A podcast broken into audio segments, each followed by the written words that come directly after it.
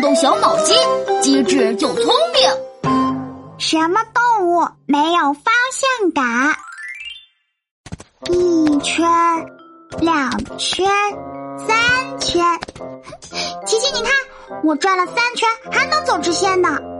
哇，西宝，你真棒！这样都不会头晕啊？嗯，所以什么动物没有方向感呢？不会是小猴子吧？你上次不是就在公园迷路了？哼，才不是我呢！我方向感好着呢。上次是因为那个公园太大了。不是小猴，那会是什么动物啊？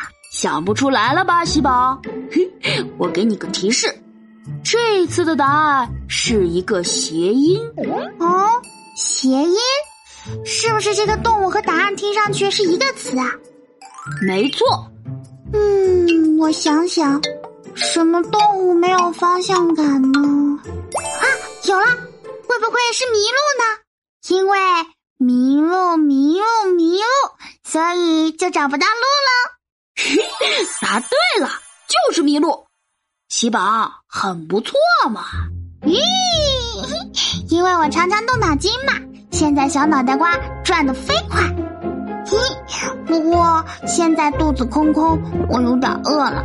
说到肚子空了，我想到了一个脑筋急转弯，请听题：空着肚子最多能吃几个鸡蛋？空着肚子最多能吃几个鸡蛋？嗯，我得多吃点东西才有力气回答。哼，小朋友，你知道答案的话，在评论区留言告诉喜宝吧。